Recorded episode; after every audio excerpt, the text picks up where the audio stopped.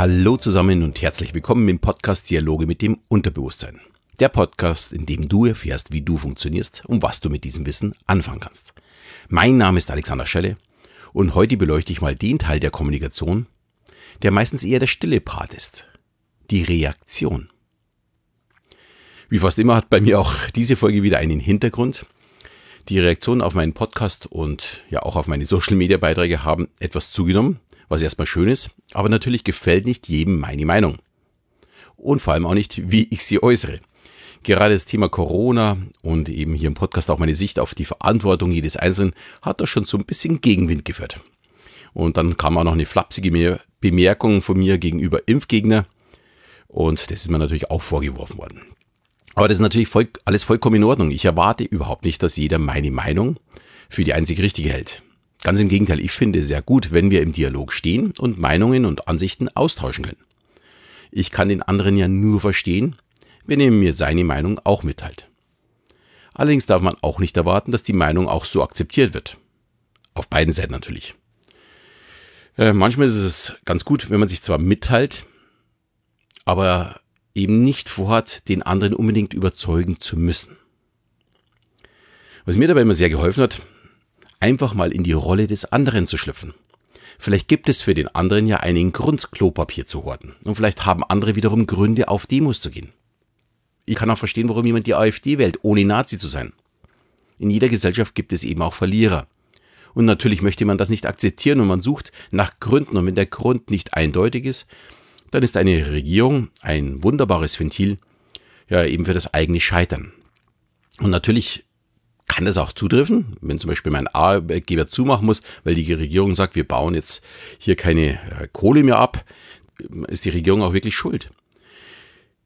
Dass die Entscheidung aus Sicht der 99,9 Prozent der anderen Menschen in Deutschland vielleicht richtig ist, sieht man in dem Moment natürlich nicht.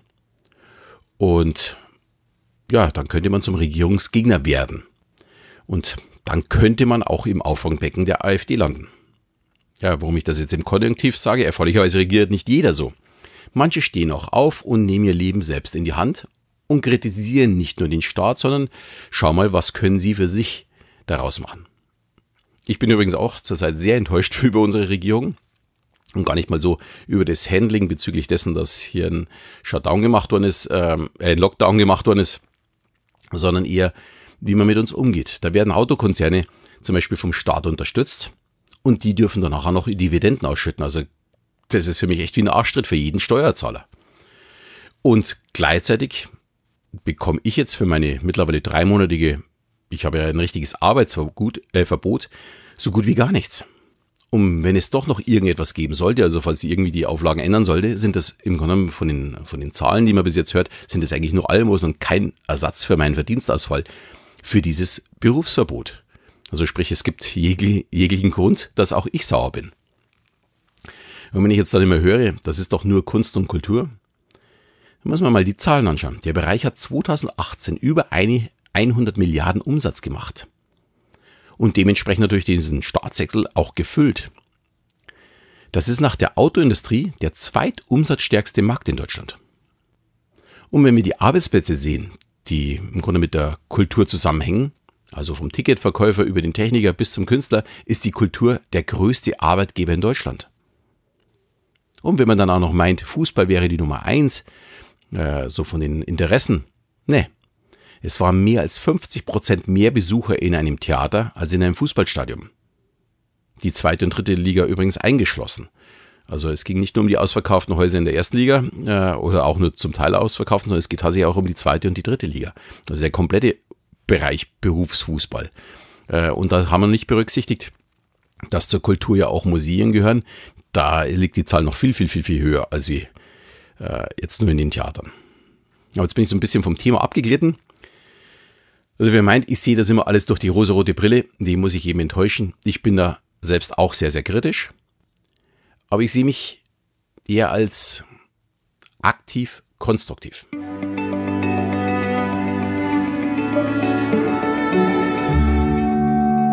Ja, das muss man erst kurz sacken lassen. Damit sind wir nicht mitten im Thema. Es geht darum, wie verarbeite ich eine Information und vor allem, wie sieht meine Reaktion dazu aus. Die Professorin Shelley Gelbel von der Universität aus Santa Barbara hat dazu eine Untersuchung ja, bei persönlichen Zweierbeziehungen gemacht. Die Beziehung muss aber kein Paar sein, sondern es kann zum Beispiel auch ein Vater-Sohn-Gespräch sein. Und Shelley Gable sieht als Reaktion nur zwei Unterschiede. Zum einen mal bin ich aktiv oder bin ich passiv, als derjenige, der zuhört. Und als zweites bin ich konstruktiv oder bin ich destruktiv. Und daraus ergeben sich natürlich vier unterschiedliche Reaktionsmöglichkeiten. Und wir schauen uns das jetzt mal an bei ihrer eigenen Fragestellung, also wie sie dieses erforscht hat. Die hat mehrere Fragen gehabt, aber wir schauen uns eine an, die ich eigentlich ganz spannend finde. Da war es, wie reagierst du, wenn dir deine Partnerin sagt, sie wäre befördert worden? Natürlich umgedreht, äh, wie reagierst du, wenn dir dein Partner sagt, er wäre befördert worden? Na, wir bleiben jetzt einfach mal bei der Frau. Aktiv und gleichzeitig konstruktiv wäre, wow, das ist super, das hast du dir verdient. Oder klasse, das ist die beste Nachricht überhaupt. Ich denke, hier fühlt man sich als Überbringer der Information und mit der Reaktion fühlt man sich sehr, sehr gut. Die nächste Möglichkeit wäre dann aktiv, also wir bleiben bei aktiv, aber dafür destruktiv. Und dann kann die Antwort lauten, bist du sicher, dass du das schaffst? Oder musst du jetzt noch mehr arbeiten? Bist du abends überhaupt noch da? Bei der Reaktion werden Probleme aufgezeigt, die eben noch gar nicht da sind. Es wird schon weitergedacht. Das ist eher weniger schön. Das ist für mich so die Ja-Aber-Fraktion. Die sehen immer die Probleme, nicht die Lösung. Äh, mit denen hatte ich schon zu meinen Zeiten als Key Account Manager durchaus ja, immense Probleme, weil ich hatte immer wieder Techniker auch mit äh, bei meinen Kunden. Und dann hat der Kunde Wünsche geäußert und die erste Reaktion meiner Techniker war meistens, oh ja, aber da müssen wir das und das beachten. Ja, ist ja schön, dass sie im Grunde wirklich alles betrachten wollen. Das ist ja auch vernünftig. Aber man muss sich wirklich immer überlegen, wie kommt es bei dem anderen an, wenn ich sofort immer sage, ja, aber. Gut, dann schauen wir mal weiter. Wir gehen jetzt von aktiv auf passiv und äh, gehen wieder zu konstruktiv. Also passiv und konstruktiv. Einfach die Antwort, schön für dich ja, es ist zweifellos positiv. Aber freut man sich nicht lieber miteinander? Etwas gemeinsamer leben oder feiern ist doch viel, viel schöner. Also nur zu sagen, wow, ist super, ist durchaus ähm, eine Antwort, die man geben kann. Das ist ja auch positiv, aber noch nicht so, dass man sich wirklich wohlfühlt. Und dann kommt noch der passiv-destruktive. Da kommt als Antwort dann nur, oh, hast du gehört, am Wochenende soll es regnen. Oder denk bitte doch äh, an die Wäsche, die muss noch aus der Maschine. Da fragt man sich, lebt man in dem Fall noch miteinander oder lebt jeder nur in seiner eigenen Wolke? Ja, das Ergebnis der Untersuchung von Shelley Gable ist natürlich wenig überraschend. Für eine gute Beziehung zwischen zwei Menschen benötigt man eine aktive und konstruktive Kommunikation. Und was für Paare gilt, gilt natürlich für jegliche Kommunikation. Interessieren mich die Argumente des anderen und gehe ich auch darauf ein, ähm, das ist so der entscheidende Part. Und das Problem dabei ist, es muss von beiden Seiten gelebt werden. Wenn nur eine Person aktiv konstruktiv ist, ist es keine funktionierende Kommunikation. Mir wurde ja meine Wortwahl bezüglich der Demonstranten kurz nach der Lockerung des Lockdowns vorgeworfen und ja, der Vorwurf ist auch total berechtigt.